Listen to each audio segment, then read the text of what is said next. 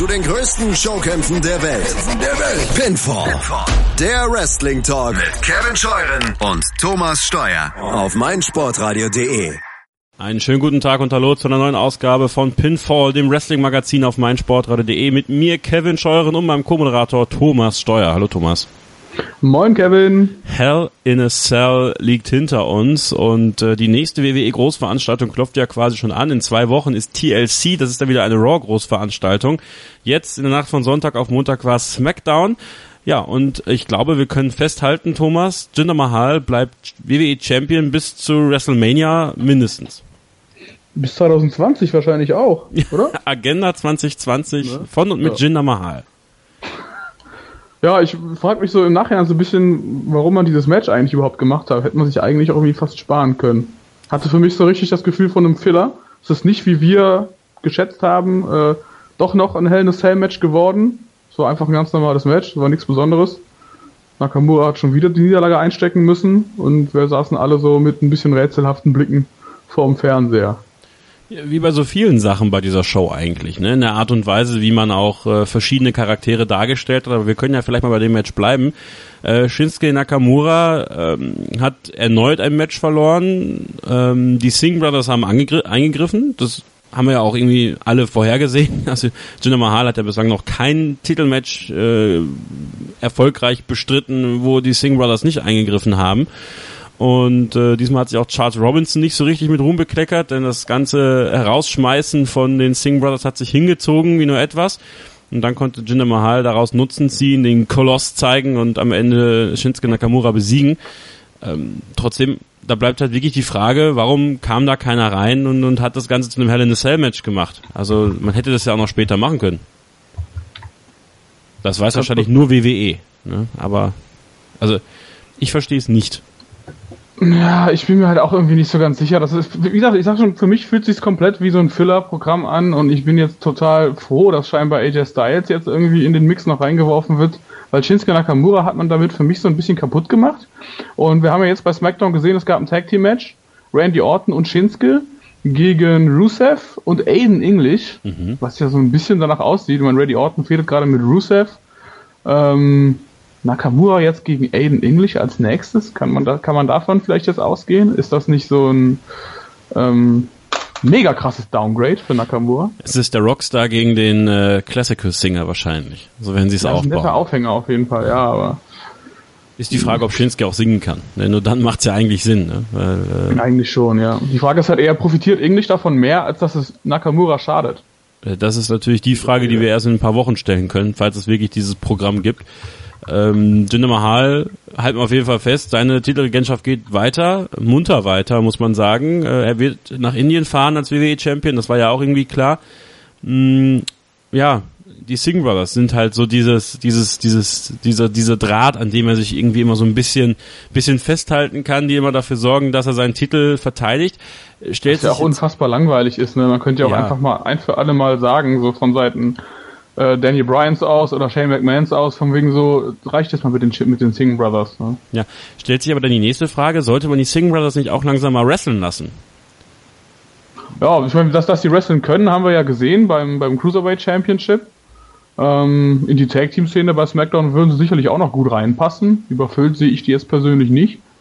Von daher, klar, also bisher dienen sie wirklich nur als Assets. Ne? Ja. Und in der Rolle natürlich nicht besonders spektakulär das nicht, aber ich glaube, sie bieten natürlich noch ein bisschen mehr Potenzial, was das, was das Wrestlerische angeht und deswegen würde ich mir auch irgendwie wünschen, dass sie mal äh, ein paar Matches bekommen, auch wenn es nur kleinere Sachen sind und ja, wenn man das dann schon so aufbaut, auch zu einem Stable, zu einer Art Stable aufbaut, zu einer Gruppierung, die dann irgendwie auch äh, Titel hortet eventuell, weil äh, das hatte man ja auch bei, ich nämlich bei JBLs Kabinett damals, äh, wenn du dich Aber erinnerst. wollen sie das mit Jinder? Also dann hätten sie ja schon längst gemacht. Mein Mahal ist jetzt seit x Monaten Champion ähm, ich habe das Gefühl, dass es immer wieder so in der Schwebe ist, ob er Champion bleibt und das Ganze immer so ein bisschen als Übergangsding eigentlich äh, geplant war und man deswegen auch nicht so weiter in die Zukunft gesponnen hat, machen wir jetzt ein Stable draus oder nicht. Und man sich halt jetzt quasi so von einer Fehde zur nächsten hangelt und immer noch nicht so genau weiß, wann beenden wir das Ganze jetzt. Ähm, und deswegen auch quasi die Singh Brothers einfach die ganze Zeit über das gelassen hat, was sie jetzt sind, ein random Asset. Ja, aber du hattest ja diesen Vergleich mit JBL gezogen und jetzt ziehe ich ihn einfach noch ein bisschen weiter, denn JBL hatte das Kabinett mit Orlando Jordan, den Basham Brothers und Gillian Hall natürlich nicht von Tag eins an.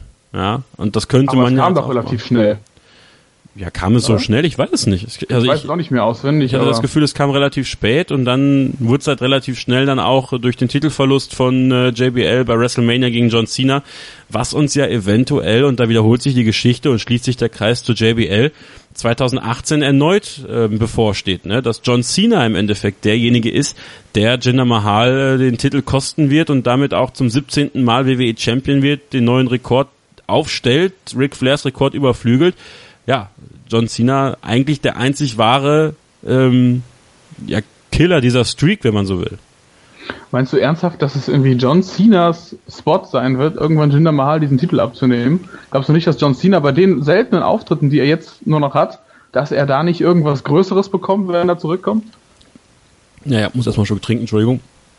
Ähm, wir hatten ja äh, darüber gesprochen, dass die WWE gerne diese Stereotypen nach wie vor aufzieht, ne? Der böse Ausländer äh, gegen den guten Amerikaner. Auch wenn Jinder Mahal nicht Russe ist, sondern Inder, kann man das ja trotzdem irgendwie so spinnen, dass es im Endeffekt der American Hero John Cena schafft, äh, den Titel zurück nach Amerika zu holen.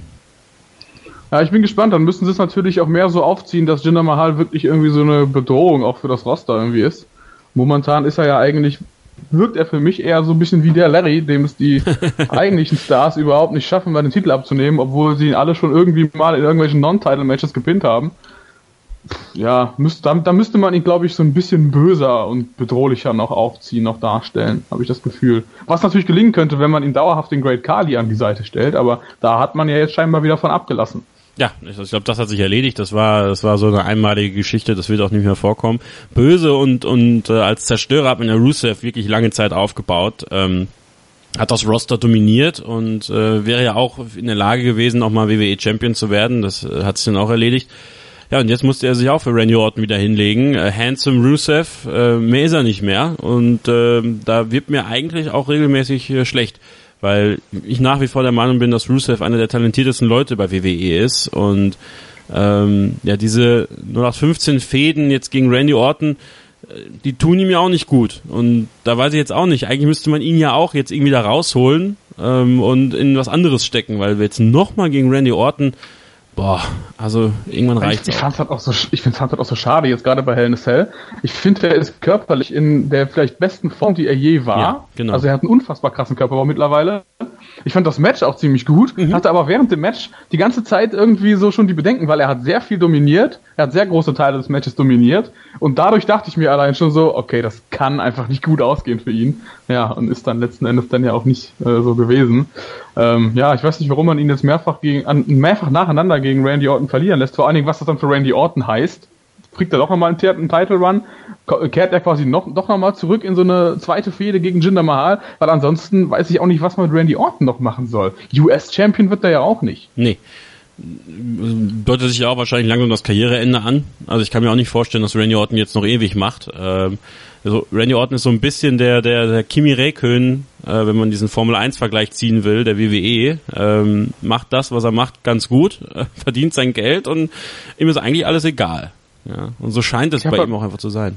Ich habe ich hab bei Randy Orton auch so ein bisschen das Gefühl, das ist so, das ist so das, das sitzen gebliebene Kind irgendwie in der Schule, so der so gar nicht mehr überall irgendwie reinpasst, irgendwie der alles irgendwie schon gesehen hat, so nach dem Motto da, irgendwie den sie aber eben auch nicht mehr loswerden, weil er natürlich auch die Schule irgendwie beenden muss.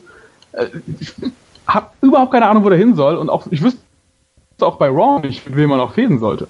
Ja, das ist das Problem, wenn man einfach so viele Leute hat und man hat ja Randy Orton eigentlich auch schon gegen alles und jeden gestellt, der Rang und Namen hat. Jetzt kann man natürlich nochmal versuchen, einen Jungen aufzubauen. Eigentlich würde ich mir ja wünschen, dass ein Heel Bobby Roode gegen den Babyface Randy Orton vielleicht was macht, denn ich glaube, die beiden könnten sich auch ganz gute Promos liefern. Damit kommen wir eigentlich auch schon zum nächsten Match, ähm, wo man sich auch so ein bisschen ähm, ja fragt, äh, wo ist eigentlich die Qualität geblieben, die den Le beiden bei den House-Shows attestiert worden ist, ja?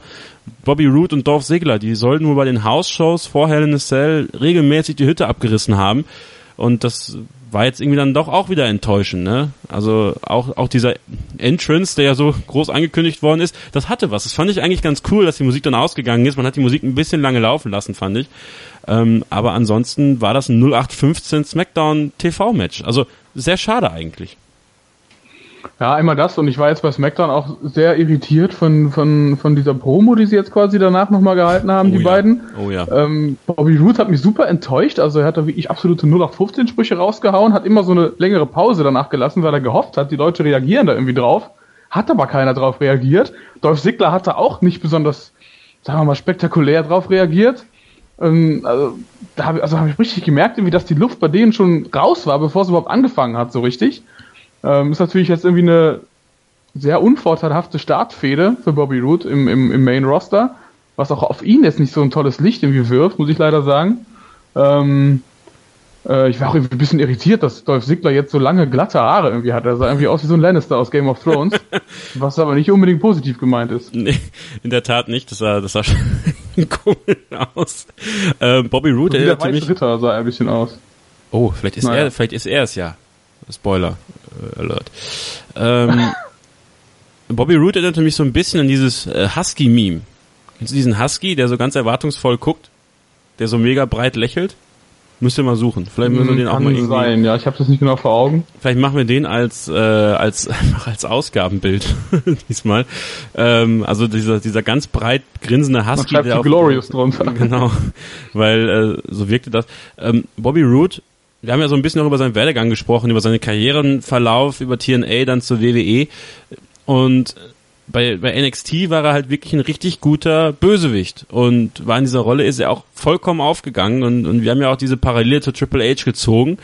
Auch da muss man natürlich fragen, ähm, man hat sich mit dem Lied, mit diesem Glorious Lied natürlich auch in eine Sackgasse ge gefahren, weil das Ding einfach wahnsinnig gut ankommt. Ähm, trotzdem, Bobby Roode wirkt auf mich nicht authentisch. Und, und da kommt auch diese Promo ins Spiel. Ich möchte den irgendwie lieber als versnobten Idioten sehen, der, der ja wirklich zeigt, dass er, dass er mehr hat, dass er mehr weiß und dieses anbiedernde äh, Gehabe, das, das steht ihm auch nicht. Das finde ich nicht, nicht cool. Man merkt halt auch gerade bei sowas, wenn dann so lange Pausen sind und er irgendwie sehr random auf Sachen antwortet, die Sigler ihm sagt, dass ihm da glaube ich auch so ein bisschen jetzt die Spontanität abhanden kommt, irgendwie auf so ein totes Publikum dann in dieser Rolle zu antworten. Wenn er jetzt ein Heel wäre, hätte der wahrscheinlich zehn Möglichkeiten gefunden, um die Leute irgendwie aus ihren Sitzen zu holen, weißt du? Und jetzt steht er da und denkt sich so, aber lass es einfach vorbeigehen. Aber ich denke, dass WWE das auch merken wird und der früher oder später dann definitiv auch wieder Heel wird. Ähm, vielleicht bekommt man das Entrance-Team ja auch so ein bisschen damit eingebaut, weil ich persönlich ähm, finde das gar nicht mal so verkehrt, auch für einen, auch für einen Heel. Naja. Größte, um jetzt auch mal eine krasse Überleitung zu machen, größere Probleme mit dem Team habe ich zum Beispiel was wie Zayn jetzt. Ja, auf jeden Fall. Äh, da kommen wir aber nachher noch zu. Äh, das äh, ist auch unser Main Event eigentlich, weil da habe ich noch eine Menge zu zu sagen zu dem, was da zwischen Shane McMahon und Kevin Owens gespannt. passiert ist. Aber Sami Zayn, ja, das hat man bei SmackDown gemerkt. Da habe ich nämlich auch überlegt, als Sami Zayn dann rauskam, hat man da jetzt schon was an seinem Theme gemacht? Nein, hat man nicht. Muss man aber dringend machen, denn ähm, dieses Happy-Go-Lucky-Theme, das funktioniert mit ihm natürlich jetzt so nicht. Ähm, wir haben noch jede Menge zu besprechen eigentlich, weil auch jede Menge, da wiederhole ich mich jetzt, richtig gemacht worden ist bei Hell in a Cell. Es ist nicht äh, alles schlecht gewesen, um Gottes Willen. Es war eigentlich eine ganz coole Show. Ähm, die Highlights, die positiven Highlights, die werden wir ab jetzt besprechen. Na, jetzt äh, gleich, nach einer kurzen Pause hier bei Pinfall, dem Wrestling-Magazin auf meinsportradio.de. Bleibt dran. Das meinsportradio.de Bundesliga-Tippspiel. Tippe die Spiele der Fußball-Bundesliga und gewinne. Nach Saisonende winkt ein Jahresabo von Elf Freunde oder No Sports. Und jeden Spieltag hast du die Chance auf das aktuelle Heft von Elf Freunde und No Sports plus ein Überraschungsgoodie. Das Bundesliga-Tippspiel auf meinsportradio.de. Mach jetzt mit. Alle Infos und Teilnahmebedingungen findest du auf meinsportradio.de slash Tippspiel. Pascale aufpassen, nicht auf die Schulter gehen, in die Brücke, ja, er hält es. Das darf doch nicht wahr sein. Ringen auf meinsportradio.de. In Zusammenarbeit mit dem Deutschen Ringerbund berichtet meinsportradio.de exklusiv über den deutschen Ringersport. Jede Woche neu. Auch als Podcast mit Malte Asmus. Ringen auf meinsportradio.de. Wir sind zurück bei Pinfall, dem Wrestling-Magazin auf meinsportradio.de. Kevin Schaun und Thomas Steuer mit dem Rückblick auf WWE Hell in a Cell, die Smackdown-Großveranstaltung.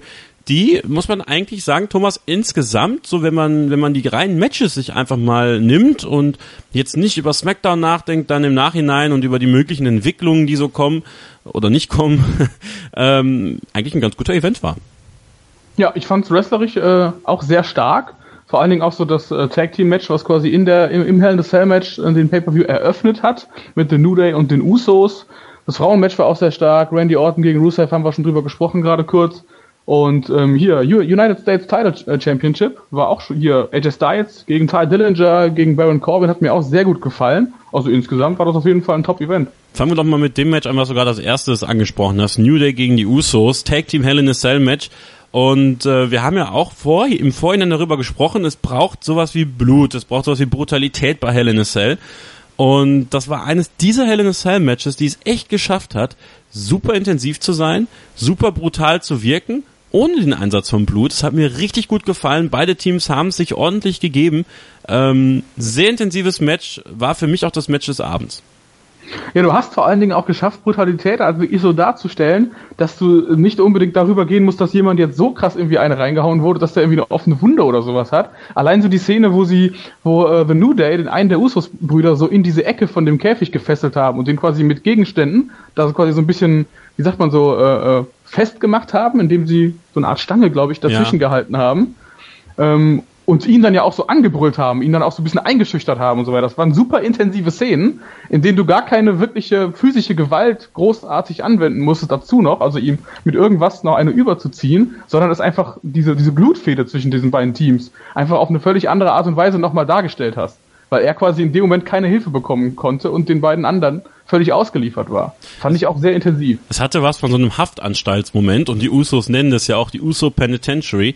Ähm, die Haftanstalt der Usos, um das so mal in diesem WWE-Sprech zu übersetzen. Ähm, das war eigentlich ganz geil. Dann war nämlich New Day quasi die, ähm, die Wächter, die ihre Häftlinge, die Usos, festgemacht haben und sie wirklich mal gefoltert haben, ja quasi schon. Ähm, ja, die Usos gewannen dann auch den Titel. Ich fand das ganz geil. Du bist ja den Usos so ein bisschen kritisch äh, gegenüber, muss man ja sagen. Äh, finde ich auch okay, kann man sein, finde ich. Ähm, da, da kann man sich auch wirklich unter, unterschiedlicher Meinung wirklich sein. Ähm, aber dann bei SmackDown, diese Promo, jetzt sind wir das doch mal mit rein. Usos gegen New Day, die sich so ein bisschen als äh, wir sind die beiden wahren Teams bei SmackDown äh, dargestellt haben. Und dann kamen dann die ganzen Geeks raus und ich dachte wirklich so, es stimmt eigentlich. Es stimmt eigentlich, aber auf jeden Fall haben wir ja parallel auch gesehen bei diesem, ähm, war das ein Tag Team Gauntlet? Was, was, Fatal ähm, Four-Way. Fatal Four-Way. Fatal Four-Way war es ja, was Chad Benjamin und Chad Gable dann gewonnen haben. Allein wie die beiden da dargestellt wurden, extrem stark, auch gegen so Teams wie The Ascension, die ja in letzter Zeit ja auch mal wieder öfter Appearances hatten. Mhm. Da hast du schon gesehen, eigentlich bringen sich jetzt schon neue Challenger in Position für die, für die, für die, für die Usos was uns natürlich und dir, gehe ich mal stark von aus, auch so ein bisschen die Hoffnung macht, dass die New Day doch mal vielleicht ein bisschen in den Hintergrund wieder rücken. Weil, Als ob. Ich meine, die Usos kritisiere ich genauso wie The New Day eben dafür, dass sie einfach mega overexposed sind und ich es einfach irgendwann nicht mehr sehen kann. Ja, aber bei New Day ist doch, ist doch uns wohl allen klar, dass sie diesen Rekord brechen sollen von den meisten Tag Team Regentschaften, den längsten Tag Team Regentschaften und äh, sowas wie Demolition einfach mal aus den aus den Annalen äh, der WWE löschen sollen. Das ist ja so WWE Politik, dass die, die Teams, die irgendwelche Gerichtsverhandlungen gegen die WWE führen, irgendwelche Prozesse oder irgendwie Scheiße gebaut haben, dass man die irgendwie aus den, aus den Geschichtsbüchern streichen will. Und New Day muss da einfach helfen. Ja, und ich habe halt so ein bisschen das Gefühl, dass der New Day eben dann auch deswegen ausgewählt wird, weil es so ähnlich wie John Cena halt so ein typischer Kinderact ist, der super viele knallbunte, quietschbunte Merch-Artikel verkauft und so weiter und so fort und auch deswegen bei von WWE ja auch schon seit Jahren so hoch gehandelt wird, das finde ich halt irgendwie schade. Ich wünsche mir da schon eher ein Tag-Team, was ein bisschen mehr real ist. Das sind die Usos mittlerweile sogar auch, klar. Würde ich denen sogar an der Stelle noch eher gönnen, äh, als The New Day diesen Rekord zu brechen. Aber wie gesagt, egal wie du es machst, mit welchem Team von den beiden jetzt auch, es ist halt auf Dauer total langweilig. Baron Corbin ist WWE United States Champion. Endlich haben sie es durchgezogen, muss man ja fast sagen. Sie haben ja wirklich echt, sie haben ihn den Koffer verlieren lassen, dann haben sie ihm irgendwie Chance um Chance um Chance ge gegeben. Dann jetzt bei Hell in hat man auch Ty Dillinger bei der Pre-Show in das Match hineingepackt. Es war dann ein Triple Threat Match, das ist angesprochen. Styles, Dillinger und Corbin natürlich wirkt es dann so, als ob man Styles einfach nicht clean verlieren lassen wollte, äh, sich da so ein bisschen die Tür auch auflassen wollte. Ähm, aber am Ende steht Baron Corbin als US Champion und man hat bei SmackDown dann auch schon gesehen, es tut dem Jungen gut, äh, endlich mal einen Titel auf der Schulter zu haben. Eben, und da hat ja bei SmackDown auch gleich AJ Styles noch besiegt, quasi in einem Rückmatch von äh, Hell in a Cell. Also das zeigt ja zumindest, dass sie jetzt ihm auch eine Chance geben wollen, mit dem Titel jetzt ein bisschen was zu machen, sich mal auch darzustellen. Und dass ähm, WWE ja auch nicht, wie wir ja auch schon ein paar Mal vermutet haben, jetzt komplett von ihm abrückt. Es war wohl, die Sache mit dem Koffer war wohl wieder so eine typische Bestrafungsaktion, von wegen hier, halt mal dein Ego ein bisschen im Zaum und mach mal ein bisschen hier, keep mal ein bisschen low. Und ähm, wir finden dich aber grundsätzlich noch geil und wir werden dich mit Sicherheit noch irgendwie anders verwenden. Schön gesagt. sehr, sehr schön gesagt. Ähm, ja, ich finde Baron Corbin ähm, auch so ein bisschen so eine unglückliche Gestalt, der wahrscheinlich auch daran gescheitert ist eine Zeit lang, weil er eben zu ehrlich ist. Ja, und das kommt halt nicht gut an, wenn er aneckt mit zum Beispiel Dr. Maroon, was ja wohl der Fall gewesen sein sollte, äh, gewesen sein soll bei einer Besprechung, wo es um Gehirnerschütterungen und die Art und Weise des Umgehens damit äh, anging, dass Baron Corbin sich da zu Wort gemeldet hat und Fragen gestellt hat, die wohl irgendwie nicht gepasst haben. Also einfach auch so kindische Gründe, ähm, obwohl Baron Corbin nun mal auch NFL gespielt hat und da natürlich auch weiß, wie die NFL das zum Beispiel angeht und äh, im Unterschied zur WWE. Aber schön zu sehen, dass man Baron Corbin jetzt eine Chance gibt.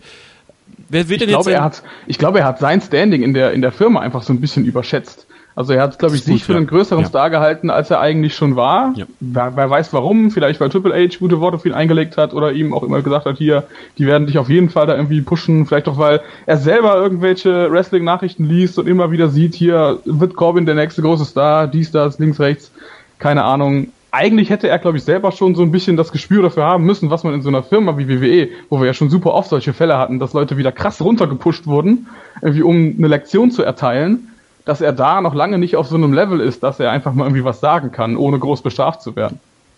Wer soll denn jetzt äh, der nächste Herausforderer werden? Ty Dillinger? Quasi dann eine ja. ne, ne ausführliche Fehde zwischen den beiden, weil Styles wird ja wohl Richtung äh, WWE Championship dann jetzt tendieren. Ich würde Ty Dillinger auf jeden Fall gönnen. Super cooler Typ, der auf jeden Fall mal wieder ein bisschen mehr gefeatured werden sollte. Sie lassen ja jetzt auch schon öfter mal so Backstage-Segmente selber machen, auch selber moderieren scheinbar. Ich glaube, der hat noch einiges zu bieten und für ihn wäre es natürlich logische, der logische nächste Schritt. AJ Styles, die werden sie auf jeden Fall jetzt rausnehmen. Ähm, Kevin Owens hat offenbar jetzt auch noch andere Pläne, wie wir ja auch noch besprechen werden. Von daher ist eigentlich der Weg frei für Corbin und Dillinger, sich ein bisschen länger miteinander zu beschäftigen. Und dann vielleicht ja im Nachhinein auch jemand aus NXT, der hochkommt, ne? Gibt ja auch noch Möglichkeiten, da vielleicht jemandem dann eine Chance zu geben. Dann. An wen würdest du da denken? Johnny Gargano? Meinst du, meinst du für den ist es schon äh, ist es schon Zeit. Ich meine, der ja. war ja auch eine Zeit lang weg jetzt, kam ja auch erst vor kurzem quasi wieder, um seinen äh, Singles Run anzufangen, der ja mit Sicherheit noch eine Weile dauern wird, weil sein Tag Team Partner ja immer noch verletzt ist und die beiden ja auch noch eine Fehde offen stehen ja. haben. Also ich kann mir nicht vorstellen, dass der äh, in der nächsten Zeit hochkommen wird. Definitiv nicht vor WrestleMania. Und ich glaube vielleicht auch nicht vor dem nächsten SummerSlam. Hm. Also, Wobei der ja auch ein Fall für die Cruiserweight Division sein könnte. Oh, ne? bitte nicht. Mit seiner Statur. Ja, ich meine, ich finde es auch nicht cool, aber ich könnte es mir vorstellen. Cruiserweights können wir ja nochmal besprechen nachher. Ist ja auch wieder einiges passiert äh, diese Woche. Ja, also Johnny Gargano ist immer so der Erste, der mir einfällt, gerade wenn es darum geht, einem Babyface bei NXT eine Chance zu geben im Main Roster, wo man weiß, der kann eigentlich nur ankommen. Also ähm, Alistair Black? Ja, der kommt bei einer gewissen Schiene, glaube ich, gut an auf Dauer. Ich glaube, beim tatsächlich beim NXT-Publikum funktioniert das sehr gut, weil das so ein, so ein Hardcore-Publikum ist.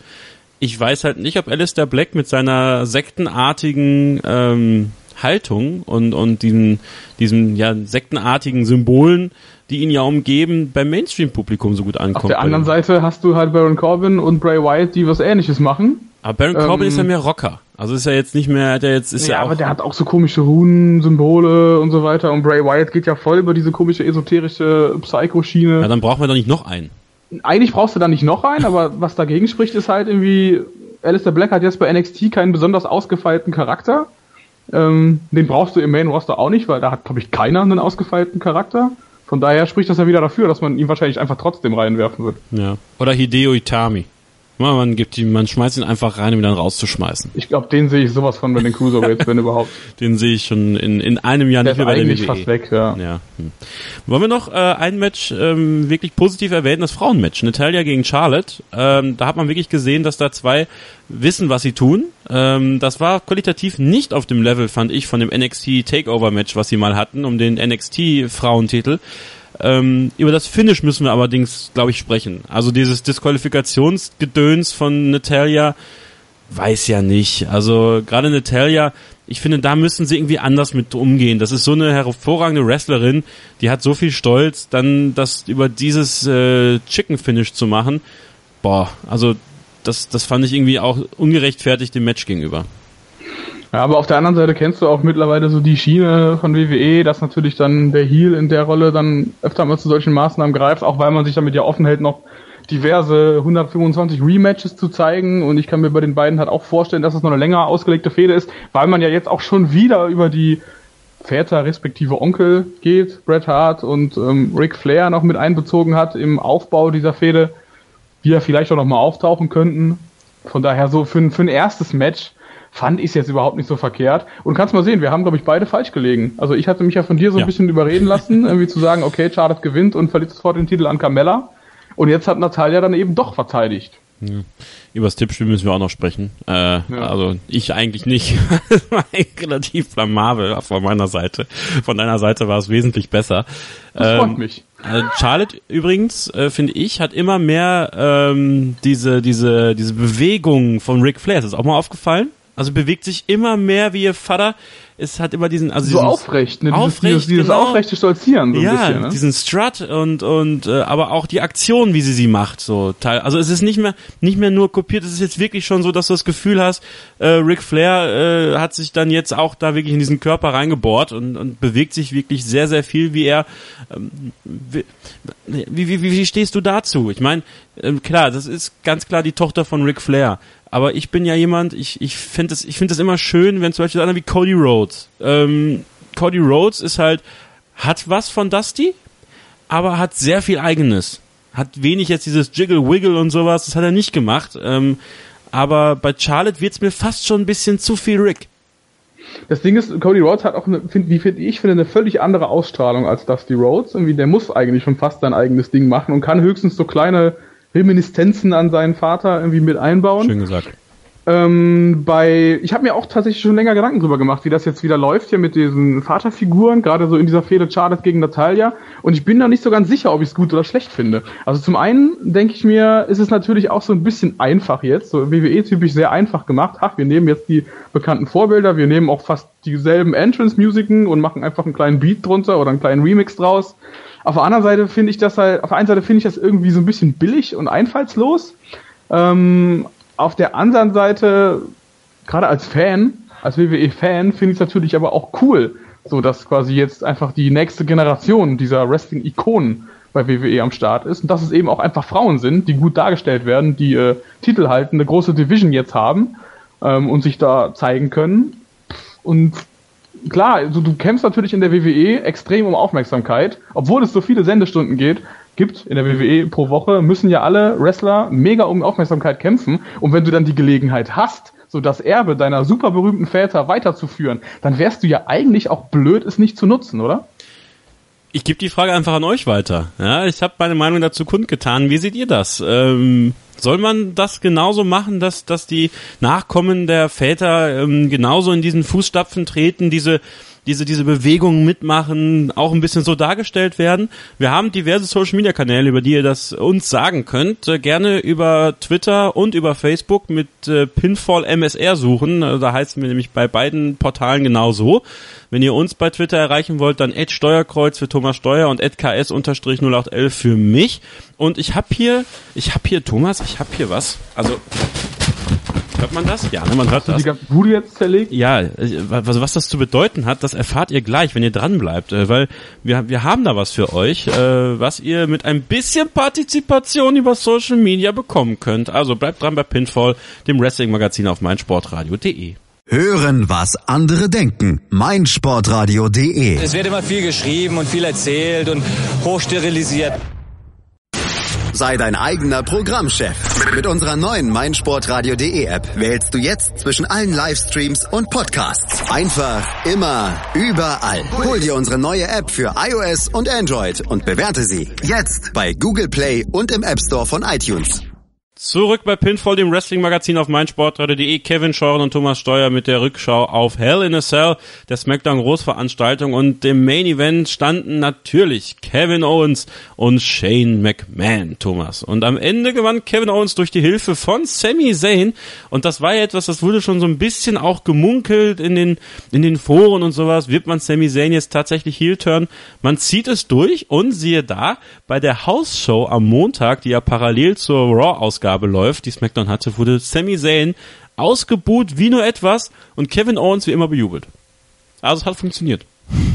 Es hat definitiv funktioniert, wobei man ja jetzt eigentlich nicht das Ziel hatte, dass Kevin Owens bejubelt wird. Ne, also, er wird ja dauerhaft bejubelt. Die beiden sollen ja jetzt, wie es so scheinbar aussieht, gemeinsame Sachen machen so ein bisschen. Ich persönlich hätte Sami Zayn bei SmackDown auf jeden Fall extrem bejubelt, weil das war so eine geile Promo, die Boah. er da gehalten hat, wo er sein Verhalten gerechtfertigt hat wo ich mir halt die ganze Zeit mich gefragt habe, warum hat man diesen Sami Zayn so lange nicht von der Leine gelassen? Wahnsinn, also oder? Der hätte ja auch als Babyface mit Sicherheit sowas Intensives raushauen können. Richtig gut, das kam von Herzen. Ich glaube, da war auch eine Menge Frust dabei. Also hat da eine Menge mit sich rumgetragen, was er, was du natürlich in einer Heel-Promo, glaube ich, nochmal so ein bisschen besser unterkriegen kannst. Also diese Unzufriedenheit, dieses, dieses auch in der Art und Weise, wie du dich auch gibst am Mikrofon, das hat mir sehr, sehr gut gefallen. Und äh, Sammy hat das ja drauf. Und ich finde es gut, dass es jetzt mal so ist, dass er auch mal eine kleine Veränderung mitmacht und wo wir so ein bisschen angesprochen haben, jetzt muss noch am Theme arbeiten oder sie lassen es natürlich provokanterweise genauso. Ne? Aber dann hast du natürlich wieder die Gefahr, dass ähnlich wie bei SmackDown die Leute dieses Let's Go und sowas mitmachen. Ne? Ja, das stimmt. Wobei es jetzt auf jeden Fall so den Anschein hatte, dass die Leute schon abgefuckt waren von ihm. Ich meine, er hat ja in letzter Zeit wirklich kaum mehr irgendwie was gerissen bei SmackDown und war auch gar nicht mehr so mega präsent. Ähm, von daher könnte ich mir schon vorstellen, dass es funktioniert, ihn dauerhaft so als Heal zu etablieren. Ich bin mir aber wirklich tatsächlich unsicher, wie das mit dem Theme ist, weil das passt jetzt überhaupt gar nicht mehr zu ihm. Mhm. Ähm, ja, jetzt wo du sagst, als Provokation, fände ich vielleicht gar nicht so verkehrt, aber ich bin trotzdem noch irgendwie unsicher, ob man das nicht vielleicht doch ändern sollte. Ich bin gespannt, wie sie es machen. Äh, Kevin Owens konnte Shane McMahon nicht aus eigener Kraft besiegen. Das ist nun mal das, was feststeht. Ja, Shane was traurig McMahon. ist. Ja. ja, Shane McMahon. Ähm, haben wir uns auch schon sehr oft drüber ausgelassen hier, aber ich bin sehr gespannt, was du noch auf dem Herzen hast. Ich muss mich ein bisschen zusammenreißen. Ähm, es ist jetzt eine Kritik, die jetzt kommt, die nicht mal unbedingt gegen, ähm, ja, sie geht sowohl gegen WWE als auch gegen Shane McMahon. Und es gibt so Sachen im Wrestling und es gibt so Sachen auch in der normalen Art und Weise der Unterhaltung, die in meinen Augen nicht so richtig mit der mit der Realität und nicht so richtig mit äh, dem guten Geschmack vereinbar sind. Shane McMahon ist, glaube ich, 47 Jahre alt. Und seine drei Kinder, seine drei Söhne sitzen in der ersten Reihe. Er, er, er streichelt ihnen noch den Kopf und im nächsten Moment könnte er den Tod springen. Das muss man ganz plakativ einfach mal so sagen. Dieser Mann hat innerhalb der ersten Minuten eine Aktion einstecken müssen von Kevin Owens, die ihn gnadenlos ausgenockt hat quasi. Erneut. Und Shane McMahon, klar, er ist der Sohn von Vince McMahon und man kann natürlich immer dazu sagen, die McMahons, die haben ihre eigene Rolle in der WWE und so weiter und so fort ey Leute, so geht's nicht weiter. Und da müssen wir Fans, finde ich, und das ist jetzt natürlich auch wahrscheinlich ein schwachsinniger Aufruf, aber da müssen die Leute einfach mal aufwachen. Bei aller Unterhaltung und bei all dem, was, was irgendwann nicht mehr geht, ist, ist festzustellen, dass das Match, glaube ich, 39 Minuten gedauert hat. 39 Minuten stand der 47-jährige Shane McMahon im Ring, war nach ein paar Minuten irgendwie in einer anderen Welt, fing sich dann wieder, war natürlich ein intensives Match, ja, keine Frage. Und was macht er dann? Er klettert auf den Käfig und er springt runter. Ist doch völlig wahnsinnig. Es geht da ja auch ein bisschen auch um, um sowas wie Vorbildfunktion. Ähm, und stell dir mal wirklich vor, Thomas, der kommt falsch auf. Der springt nach 39 Minuten darunter und kommt falsch auf. Es wird ja schon reichen, wenn er mit dem Hinterkopf irgendwie so ein bisschen auf den Boden fällt. Dann hat er schwerste Verletzungen, weil er ist ja super dehydriert, der schwitzt ja auch wie Sau und dann knallt er auf den Boden und was machen wir dann? Dann sprechen wir alle darüber, ähm, wie, wie, wie wahnsinnig es doch ist, Wrestling zu gucken und so weiter und so fort. Und dabei muss man doch mal aufwachen in der WWE und irgendwann mal merken, ja, McMahon hin und her, das funktioniert so nicht. Das funktioniert auch nicht, dass ein 72-jähriger Vince McMahon von Kevin Owens eine Kopfnuss kassiert. Denn eine Kopfnuss, ich glaube, das ist sogar nach deutschem Recht, ich weiß nicht ganz genau, könnt ihr mich vielleicht aufklären, wenn ich dir jetzt eine Kopfnuss verpasse, ein Mordversuch. Das ist nach deutschem Recht jetzt, das kann man natürlich nicht vergleichen, denn in Amerika gelten natürlich immer andere Gesetze, ein Mordversuch in Deutschland. An, stell dir mal vor, ich würde jetzt einem 72-Jährigen eine Kopfnuss auf offener Straße verpassen. Einfach mal so. Und, also, ja, haltet mich jetzt für bescheuert, aber mich nervt es tierisch. Weil das hat Shane McMahon nicht nötig, das hat die WWE auch nicht nötig, weil das ist unnötiges Erheischen von äh, Rampenlicht, wenn man so will, auf dem Rücken derer, die sich eigentlich Woche für Woche den Arsch aufreißen und die Leute unterhalten. Und da kann ich jeden verstehen in der WWE, der deswegen sauer ist. Und das hat mich auch mega sauer gemacht, weil ich hatte noch die Hoffnung, vielleicht machen sie es nicht. Aber natürlich haben sie es gemacht. Was wäre denn passiert, Thomas, als sie oben auf dem Käfig gewrestelt haben? Da gab es eine Pop-Up Powerbomb, da gab es verschiedene Slams. Was ist denn, wenn dieses Ding bricht? Wie damals bei äh, Undertaker gegen Mankind. Weißt du, das ist ja der Witz an dem Ganzen. Wir haben das, was schlimmstenfalls schon fast passieren kann, haben wir alles schon gesehen. Ja. Wir haben das gesehen, wie krass Mick Foley sich da verletzt hat, was er für 80.000-fache Gehirnerschütterung äh, mit davon getragen hat, wie der heute immer noch Rückenschmerzen hat, Hüft-OPs braucht und so eine Scheiße, wegen diesen Stunts von 1997 wie du, wie McMahon selber ja noch zu ihm gesagt hat, irgendwie, ich will so eine Scheiße nie wieder von dir sehen. Ich danke dir dafür, weil das hat uns echt irgendwie als Firma auch so ein bisschen den Arsch gerettet damals, aber ich will sowas nie wieder sehen. Jetzt macht man 20 Jahre später, macht man sowas innerhalb von anderthalb Jahren ähm, noch zweimal. Quasi innerhalb von anderthalb Jahren genau. macht man das zweimal von einem viel höheren Käfig. Dabei muss man auch nochmal im Hinterkopf behalten, dass in der WWE auch vor, vor lass mich, 18 Jahren ein Wrestler schon mal gestorben ist wegen so einer dämlichen Aktion wegen einem dämlichen Stunt, der schiefgegangen ist. Ich weiß nicht, wie mittlerweile diese, diese, diese Tische da, diese Announce-Puls, wie die mittlerweile gepolstert sind. Es muss ja einiges sein, damit er sich überhaupt traut, darunter zu springen. Irgendwie. Aber ich verstehe nicht, wie man, wie man das als Chef dieses Unternehmens tatsächlich noch, noch absegnen kann. Und wir reden jetzt quasi mal nur über diesen ganzen Sicherheitsaspekt. Ja. Du hast ganz kurz ange, äh, äh, wie sagt man, Angerissen. angemerkt, wie man sich als, als, als Performer, als Wrestler, der jede Woche in den Ring steigt, fühlen muss, wenn einem der 47-jährige Sohn vom Chef da irgendwie was beweisen will und dann so einen Spot hinlegt, den, den du ja gar nicht toppen kannst als normaler Performer. Erstmal, weil du ja nicht gelassen wirst, weil es ja auch nicht ständig solche Matches gibt, die dann aber Shane McMahon bestreitet. Und zweitens mal, weil du natürlich auch nicht lebensmüde bist. So deswegen, das ist auch so ein Ding, wo ich mich frage, warum muss dann so jemand wie er das komplette Spotlight irgendwie ernten mit so einem völlig übertriebenen Spot, wo du dich auch fragst, ob er irgendwie geistesgestört ist, dass er es überhaupt macht. Vor allen Dingen, wenn seine gottverdammten Kinder in der ersten Reihe sitzen.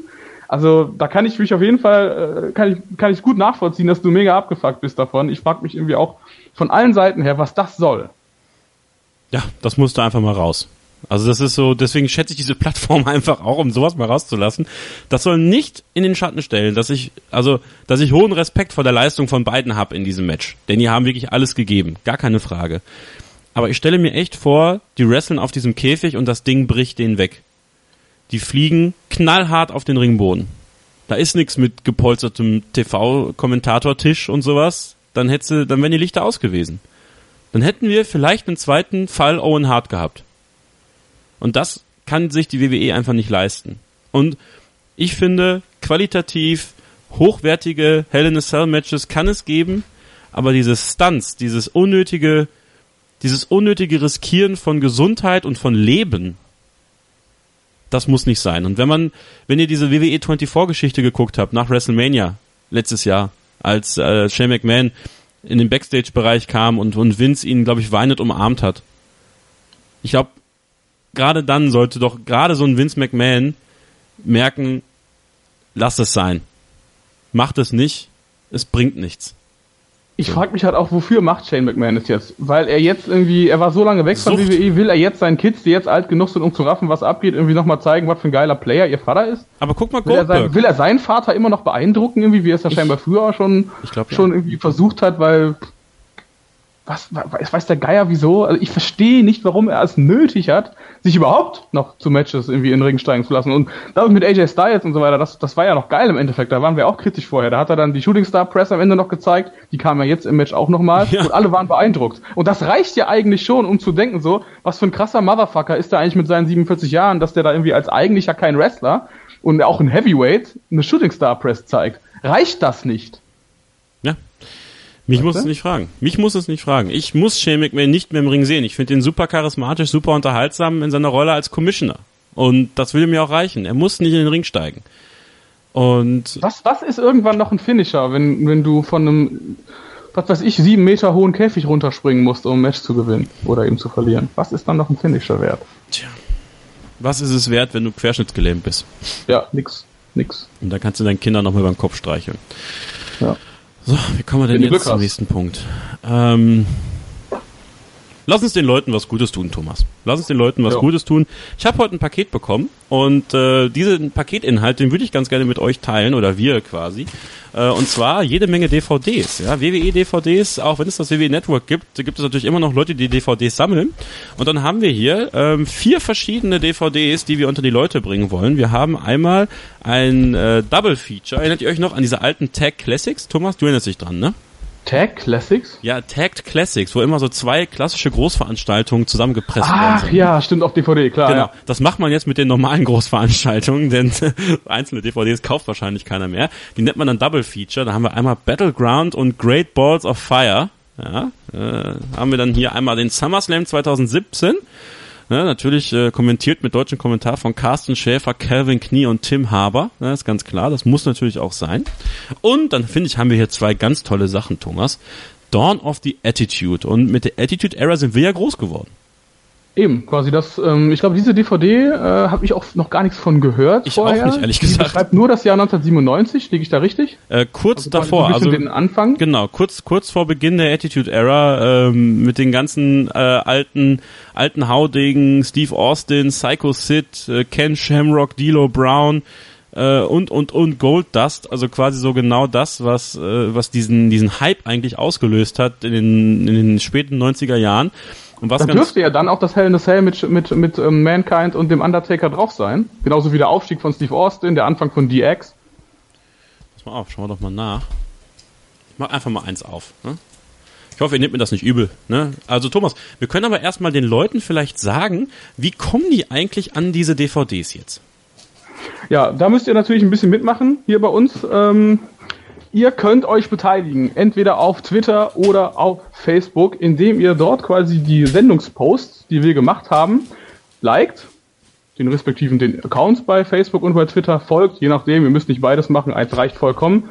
Dann bitte den, ähm, sag schon, den Post retweeten oder mhm. sharen, wie man das bei Facebook nennt, und dann seid ihr schon in der Verlosung mit drin. Ganz einfach eigentlich, ne?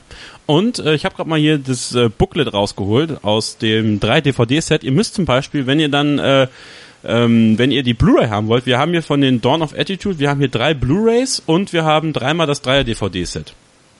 Und äh, da könnt ihr natürlich dann äh, euch dann aussuchen, welche ihr davon haben wollt. Ich schaue gerade mal rein. Auf der ersten Disc, auf dem 3er-DVD-Set ist eine Dokumentation. Das ist immer geil. Ja? Das äh, lohnt sich bei WE-DVDs auch äh, verschiedene Sachen. Wir haben hier äh, genau der Curtain Call, ne, der, der, der eigentlich alles ausgelöst hat in der WWE, so richtig. Äh, dann haben wir Raw War, Stone Cold Steve Austin, Faces of Foley, Triple H's Entwicklung. Ähm, dann haben wir hier The Rocks Entwicklung natürlich auch. Und dann schauen wir mal, was wir hier für Matches haben. Bret Hart gegen Steve Austin. Wir haben die Hart Foundation gegen Steve Austin, Dude Love und den Undertaker. Äh, Shawn Michaels gegen Undertaker bei In Your House Ground Zero, das müsste das Hell in a Cell Match eigentlich sein. Ne? Das erste Hell in a Cell Match. Ja, und was haben wir noch? Survivor Series äh, 1997, Bret Hart gegen Shawn Michaels. Kontroverses Match, Montreal Screwjob. Ne? Eigentlich ein Teil der Geschichte. Eigentlich ein extrem gutes Match, auch wenn es dann nicht so komisch geendet wäre. ja, eigentlich ja, ne? Und wir haben, was ich ganz cool finde in dieser Dokumentation, es ist ähm, ja so eine halbe Dokumentation. Und erinnerst du dich an äh, die Shawn Michaels DVD, als er quasi mit Jim Ross sich eigentlich nur gegenüber saß und seine Karriere so ein bisschen lang gegangen ist? My Journey hieß die, glaube ich mal. Erinnerst du dich dran? Das habe ich nicht gesehen. Waren eigentlich eine ganz coole DVD, kann ich euch auch empfehlen, wenn ihr Shawn Michaels Fans seid. Äh, Renee Young hat man zusammengesetzt mit Shawn Michaels, Mick Foley, Ron Simmons, dem Godfather und Kane. Und wenn ich das jetzt gerade hier sehe, ist auf dem, auf dem Umschlag sogar ein Fehler drin. Mick Foley nicht mit O-L-E-Y, sondern F-O-W-L-E-Y geschrieben. Also wer das geschrieben hat. Pauli. Eieieiei. Nun, aber Thomas, erzähl nochmal, wie die Leute in die DVDs kommen können, äh, wenn die es jetzt gerade nicht mitbekommen haben nach dem ganzen Gequatsche. Wenn ihr, egal ob auf Facebook oder auf Twitter, morgen oder in den nächsten Tagen unseren Post seht zu dieser Ausgabe hier, zu dieser Ausgabe, bei der wir quasi Hell in the Cell nachbesprechen, folgt einfach unseren Accounts, entweder auf Twitter oder auf Facebook und retweetet oder shared einfach diesen Post. Genau, und ich gucke gerade mal auf den Einsendeschluss, denn wir wollen euch natürlich die Möglichkeit geben, auch lange Zeit vernünftig mitzumachen. Deswegen müssen wir mal ganz kurz gucken, wann TLC ansteht. Das ist am 23. Oktober, also die Nacht vom 22. auf den 23. Ich würde einfach sagen, Thomas, wir geben den Leuten genau eine Woche Zeit. Bis zum Alles klar. 19. quasi jetzt bis zum 18. Bis zum 18. damit wir euch am 19. sagen können, wer die DVDs dann zugeschickt bekommt. Machen wir es so? Welcher Tag ist der, welcher Tag ist der 18.10., um das nochmal am Wochentag genau festzumachen? Mittwoch. Das heißt, der Mittwoch nächste Woche ist der letzte Tag, an dem ihr noch teilnehmen könnt. Ja, also genug Zeit eigentlich, euch das hier zu sichern. Wie gesagt, nochmal zusammengefasst für euch. Wir haben Dawn of the Attitude, wir haben drei Blu-Rays und drei Dreier-DVD-Sets. Die Blu-Rays sind zwei DVDs, also zwei Blu-Rays. Wir haben Double Feature, Battleground, Great Boards of Fire und SummerSlam. Ja, wenn ihr euch uns, uns nicht sagt, was ihr haben wollt, dann ähm, schickt euch einfach was zu. und dann äh, habt ihr vielleicht gewonnen. In diesem Sinne, vielen Dank an äh, WWE Deutschland auch, dass sie uns diese DVDs zur Verfügung gestellt haben. Wir machen eine kurze Pause, sprechen dann so ein bisschen über Raw, über die Cruiserweights, denn äh, wir müssen uns, glaube ich, die Frage stellen, was ist mit Never los? Bleibt dran, bei Pinfall, dem Wrestling-Magazin auf meinsportradio.de. Hey, this is WWE superstar Apollo Cruz, and you're listening to mysportradio.de.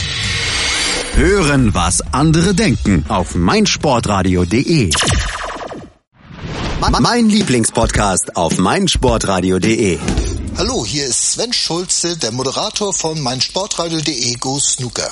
Mehrmals im Jahr gibt es eine große Gesprächsrunde rund um den Sport auf den grünen Filz. Wenn es dir gefällt, dann hinterlasse doch gerne mal eine Rezension auf iTunes und bewerte uns mit 5 Sternen. Dir gefällt, was du hörst? Dann rezensiere unsere Sendungen jetzt auf iTunes und gib ihnen 5 Sterne.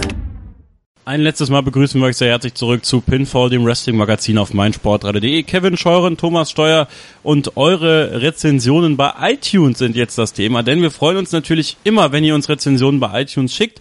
Ähm, gerne mit äh, fünf Sternen, das freut uns am allermeisten, aber auch sonst äh, schreibt uns, was wir gut machen, schreibt uns, was wir schlecht machen. Und Thomas, wir haben zwei neue Rezensionen, die wir ganz gerne mal vorlesen wollen, würde ich sagen, oder?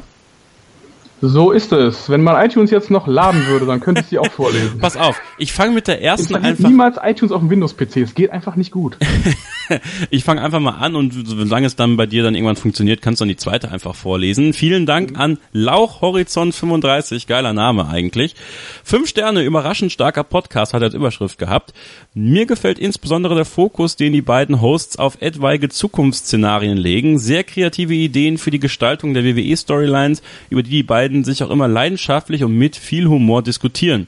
Für die Zukunft würde ich mir häufiger Gäste wünschen und mehr Classic-Themen, aber ansonsten ein toller neuer Cast, der hoffentlich noch lange Bestand hat. Vielen lieben Dank, Lauch Horizont 35. Ja, Gäste ähm, sind herzlich willkommen, auch gerne, wenn ihr mal dabei sein wollt. Ne? Wenn ihr mit uns über die WWE diskutieren wollt, seid ihr herzlich eingeladen, mal dabei zu sein. Kontaktiert uns bitte über Twitter, at Steuerkreuz, at ks-0811, at pinfallmsr oder über unsere Facebook-Seite. Da könnt ihr jetzt auch Nachrichten schreiben und dann machen wir mal einen Termin aus und dann seid ihr mal mit dabei. Wenn ihr mal mit uns über Wrestling, über die WWE, über alles diskutieren wollt, über was ihr über die über die äh, heiligen vier Seile, vier Ecken. Ja, wie hat was hat äh, Cesaro mal gesagt? Weiß ich nicht mehr. Die heiligen vier, vier Pfosten. Vier Pfosten, Keine Ahnung. Auf jeden Fall äh, ist es mittlerweile soweit. Kannst du vorlesen? Naja, Moment, er lädt immer noch. Er Ja, lädt immer noch. Pass auf, dann mache ich noch die zweite. Kuraidu schreibt, Wrestling Wahnsinn, fünf Sterne. Wenn der Scheuren und Thomas Steuro Steuer in den Ring steigen, ist das so, als würde einem ein Klappstuhl über die Rüben gezogen. Wie es sich für ein akustisches Wrestling-Match gehört. Die haben Passion, lieben den Sport, kennen sich aus. Fünf dicke Sterne. Vielen Dank. Wieso überhaupt Steuero? Hast du das mal falsch gesagt? Ich weiß es auch nicht.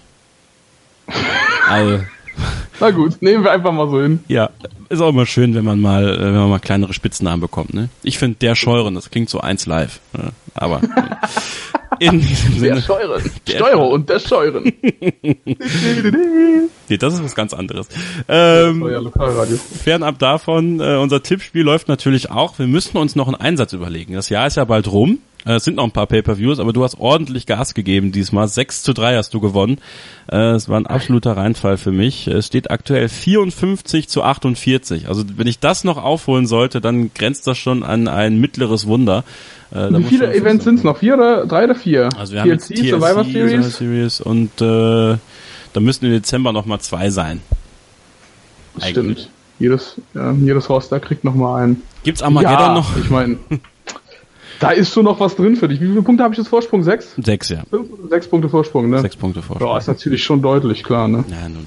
Also äh, das, Will das mich jetzt auch gar nicht zu sehr loben, aber Ja, habe ich schon ganz gut gemacht, ne? also wenn ihr wenn ihr Ideen habt äh, für das, was ich dann irgendwie machen muss oder sowas, dann äh, schickt das mit dem Hashtag PinfallMSR bei Twitter oder wo auch immer ihr uns kontaktieren wollt. Äh, wollen wir natürlich auch eure Ideen hören. Äh, bitte nichts, was zu krass ist. Ja. Also ich, Ich habe eine ziemlich gute Idee, was ich machen kann, um diesen Vorsprung beizubehalten. Einfach immer dasselbe tippen, was du tippst. ja, das ist die Weichei-Variante. Das ist die Weichei-Variante. Du kannst das können wir ja machen so, dass du ab jetzt äh, auf jeden Fall immer mich zuerst fragst, was ich tippe. Und dann meinen Tipp anpasse. Das ist ja auch billig. Nee, ja musst du ja nicht. Aber so- somit stellst du ja sicher, dass ich quasi als Führender in dem Ranking nicht einfach meinen Tipp immer an deinen anpasse. Okay, okay. Na gut, dann, dann machen wir das vielleicht bei den nächsten Malen so. TLC ist ja dann schon bald, nächste Woche hören wir uns ja deswegen auch schon wieder. Und ähm, ja, kommen wir doch nochmal ganz kurz zu Raw, denn TLC ist eine Raw-Großveranstaltung und bei Raw sind ja auch die Cruiserweights am Start. Und äh, Kurt Angle hat ja in den letzten Wochen gab es ja diese Klauseln, die Enzo Amore allen Cruiserweights vorgehalten hat. Wenn ihr mich berührt, dann seid ihr gefeuert und dann kriegt ihr keine Titelmatches mehr. Und ähm, ja, Kurt Angle hat kurzerhand Kalisto in die Cruiserweights gesigned, was auch lange überfällig war. Denn Kalisto haben wir ja schon äh, eigentlich vor Monaten, Thomas, in die Cruiserweight Division geredet. Ja, jetzt haben sie ihn halt reingeholt und haben ihm jetzt auch quasi scheinbar auch, um Neville ein bisschen zu bestrafen, direkt den Cruiserweight-Title gegeben. Habe ich das richtig interpretiert? Nee, Weil, also ja. Hab ich nicht? Also nein, Ja, also wir wissen es alle nicht so genau, denn Neville, liebe genau, Freunde, ist ne? einfach abgehauen. Er war bei Raw. angeblich. Er angeblich. War, angeblich, ja. Es war wohl auf dem, auf dem, auf dem Format Sheet, also quasi das, was vor Raw feststeht, war ein Non-Title-Match zwischen Enzo Amore und Neville angesetzt. Das hat man dann wohl kurzerhand geändert und dann ist Neville abgehauen. Und jetzt weiß man nicht, ob Neville überhaupt noch mal zurückkommt. Hat er die Promotion verlassen? Ich könnte es verstehen. Also ich habe gehört irgendwie, also ich weiß, Non-Title-Match habe ich gar nicht gehört, sondern einfach, dass es halt ein Rückmatch wird zwischen den beiden, dass aber dann Neville wieder verlieren sollte. Vielleicht war er dann deswegen angepisst. Ähm, und dann hat man ihn insofern bestraft, als dass man Kalisto einfach reingesetzt hat und ihn dann aber gewinnen lassen hat. Was aber jetzt für mich auch wieder so wirkt, als ob man mal wieder absolut keinen Langzeitplan für Enzo gehabt hat. Und jetzt halt so, so, eine, so eine spontane Entscheidung wieder einem etwaigen Langzeitplan wieder vorzieht, um irgendwen pseudomäßig zu bestrafen oder was auch immer. Na, was auf jeden Fall vorgefallen ist vor einigen Tagen, war, dass Neville sich bei Twitter über die WWE Merchandise-Abteilung aufgeregt hat, denn ähm, ein neues Shirt wurde veröffentlicht von Neville und das hat ihm gar nicht gefallen. Und deswegen hat er sich mal kurzerhand dann darüber aufgeregt bei Twitter. Und das funktioniert ja immer hervorragend, wenn man das bei Twitter macht. Und ähm, ja, seitdem ist er, glaube ich, in der Gunst der, der WWE-Oberin gesunken, was ich eigentlich schade finde, denn Neville, oder wie man ihn im Independent-Bereich kannte als Pack, ähm, durchaus ein herausragender Wrestler ist, der auch seinen Charakter hervorragend entwickelt hat in der WWE und der auch so ein bisschen, fand ich, darunter gelitten hat, dass die Cruiserweight Division so lange an diesem Schema geklemmt hat mit den pinken Seilen und dem anderen Licht und der ganzen Umbauerei und ähm, eigentlich jetzt, wo die Cruiserweights ja einfach nur Teil von Raw sind, Thomas, wenn es, wenn er jetzt quasi diese frische hätte, die er zu Beginn hatte als Heel, wo er wirklich kam und äh, wirklich aussah wie so ein wie so ein richtig mieser ja, Engländer. Ähm, jetzt wäre es eigentlich ganz geil. Und jetzt tut's mir leid um ihn. Mm, Ja, auf der anderen Seite ist aber auch die Frage, wie lange er soll er diese Frische noch konservieren? Also er hat jetzt einen sehr, sehr langen Title Run gehabt als absolutes Aushängeschild dieser Division, hat den Titel halt jetzt verloren in einer Art und Weise, die man schon hätte geiler bucken können noch. Also sein, sein erster quasi Herausforderer, der ihn dann besiegen konnte, war Akira Tosawa, der den Titel dann sofort wieder an ihn verloren hat. Dann hat man das Ganze nochmal gemacht mit Enzo Amore. Also damit war ja schon so ein bisschen die Luft raus. Und jetzt bin ich halt, ist rätsel ich halt so ein bisschen, was Neville denn jetzt irgendwie so verstimmt haben könnte. Einfach nur, dass sie, dass sie diesen Wechsel vielleicht ein bisschen verbockt haben, dass sie jetzt nicht mit ihm weitermachen, trotz Wechsel als Aushängeschild der Division, sodass er den Titel halt wieder gewinnt. Was genau stört ihn da jetzt? Ich meine, es war ja klar, dass es irgendwann aufhören würde. Ähm, und dass natürlich, ja, er, er jetzt nicht ewig Champion bleiben wird, aber dass natürlich der Rest der Division ja, natürlich auch ein bisschen vielleicht darunter leiden wird, wenn er nicht mehr Champion ist. Irgendwie, was hat er sich, glaube ich, erhofft, dass er wieder ganz normal aufsteigt in, in, in, den normalen Kreis im Roster, dass man ihm das vielleicht nicht gewähren wollte? Ich kann überhaupt nicht verstehen, warum er gerade so unzufrieden ist, so richtig, ehrlich gesagt, weil man hat es auf jeden Fall nicht kommen sehen, ich zumindest nicht. Ich auch nicht. Vielleicht, vielleicht weil es eben klar ist, dadurch, dass die WWE das Storyline-mäßig jetzt so in die Richtung gelenkt hat, dass keiner der Cruiserweights eigentlich ein Titelmatch bekommen kann. Ähm, ja. Und Neville da ja auch drunter fiel, ne? Also das ist echt ein Problem, was die WWE sich da selber auch aufgebaut hat. Und da kann ich die wachsende Unzufriedenheit der, der Cruiserweights natürlich auch verstehen. Da geht's ja nicht nur um Neville, da geht's ja auch um, um so Leute wie TJP, da geht's um Jack Gallagher auch, da geht's auch um die Brian Kendrick. Also viele talentierte Leute, die ja jetzt irgendwie raus sind, außer man löst relativ schnell, wenn Enzo dann das nächste Mal den Titel gewinnt, diese Klausel auf.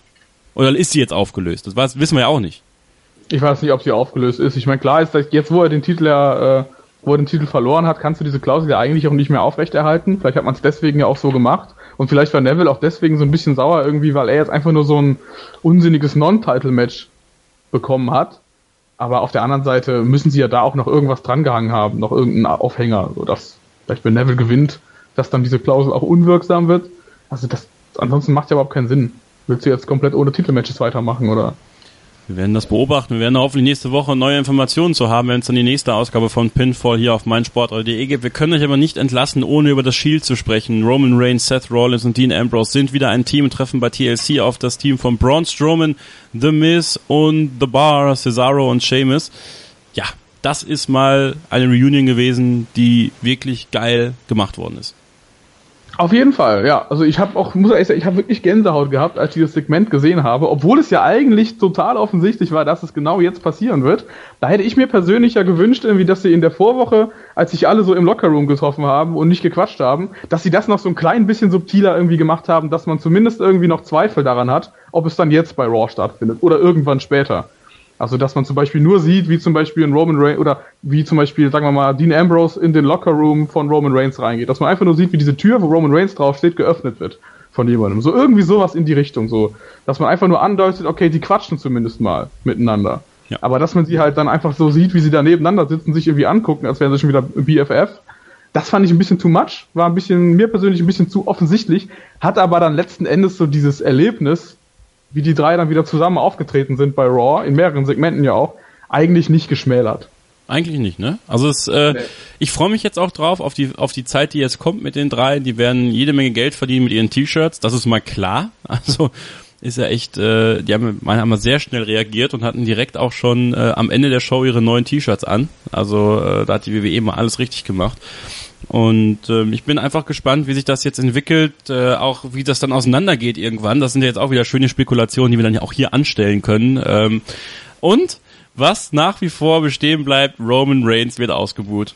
Ja, es fällt einfach, es fällt denen nicht ab, dass Roman Reigns äh, in diesen Promo-Situationen, wenn wir jetzt diese Dreierphasen wieder haben werden, Dean Ambrose wird sprechen, der wird bejubelt, Seth Rollins wird sprechen, der wird bejubelt, Roman Reigns wird sprechen, der wird ausgebucht. Aber natürlich kann die WWE auch nicht wirklich gedacht haben, dass die Fans jetzt irgendwie darauf reinfallen, dass sie sagen, so wir wollen jetzt, dass der bejubelt wird und deswegen bringen wir halt wieder die Gruppierung zusammen, so weißt du. Das ist natürlich irgendwo klar, dass das passiert. Naja, wir werden auf jeden Fall am Ball bleiben. wollen sich nicht vorschreiben lassen, wie sie zu bejubeln haben, so auch nicht durch so einen Move dann. So, klares Statement zum Schluss hier von Thomas Steuer. Ja, Pinfall, das Wrestling-Magazin auf meinsportradio.de ist raus für diese Woche. Ähm, Thomas, nochmal der Hinweis, wir haben DVDs. Wie können die Leute an die DVDs kommen? Genau, wenn ihr unsere DVDs gewinnen wollt, die wir von WWE Deutschland äh, gestellt bekommen haben, dann ähm, schaut einfach auf unsere Twitter-Seite oder auf unsere Facebook-Seite, findet ihr beides unter pinfallmsr im jeweiligen Portal. Da werden wir einen Post reinstellen zu dieser Sendung, zu dieser Hell in the Cell Nachbetrachtungssendung. Den einfach teilen, nicht vergessen, unsere Accounts auf dem Portal dann auch zu liken und dann seid ihr in der Verlosung mit drin. Nächste Woche Mittwoch, der 18.10. um, sagen wir mal, 18 Uhr ist äh, Schluss mit dem Ganzen und dann werden wir Gewinner benachrichtigen und dann gehen euch die DVDs dann auch zu. Mein Name ist Kevin Scheuren, Thomas Steuer war mit dabei hier bei Pinfall, dem Wrestling-Magazin auf meinsportradio.de. Bleibt uns treu, bleibt uns gewogen, schreibt eine Rezension bei iTunes, habt Spaß an der WWE, am Wrestling generell. Nächste Woche auch ein kleiner Ausblick auf WXW im Borken, in meiner Heimatstadt. Ja, da gehe ich natürlich wieder hin. Müssen wir mal drüber sprechen. Kommen wir nicht drum herum. Hashtag Bones in Borken. So, bis zum nächsten Mal. Ciao. Sendung verpasst? Kein Problem. Alle Sendungen gibt es auch als Podcast auf meinsportradio.de. Schatz, ich bin neu verliebt. Was? Da drüben. Das ist er. Aber das ist ein Auto. Ja, eben. Mit ihm habe ich alles richtig gemacht. Wunschauto einfach kaufen, verkaufen oder leasen. Bei Autoscout24. Alles richtig gemacht.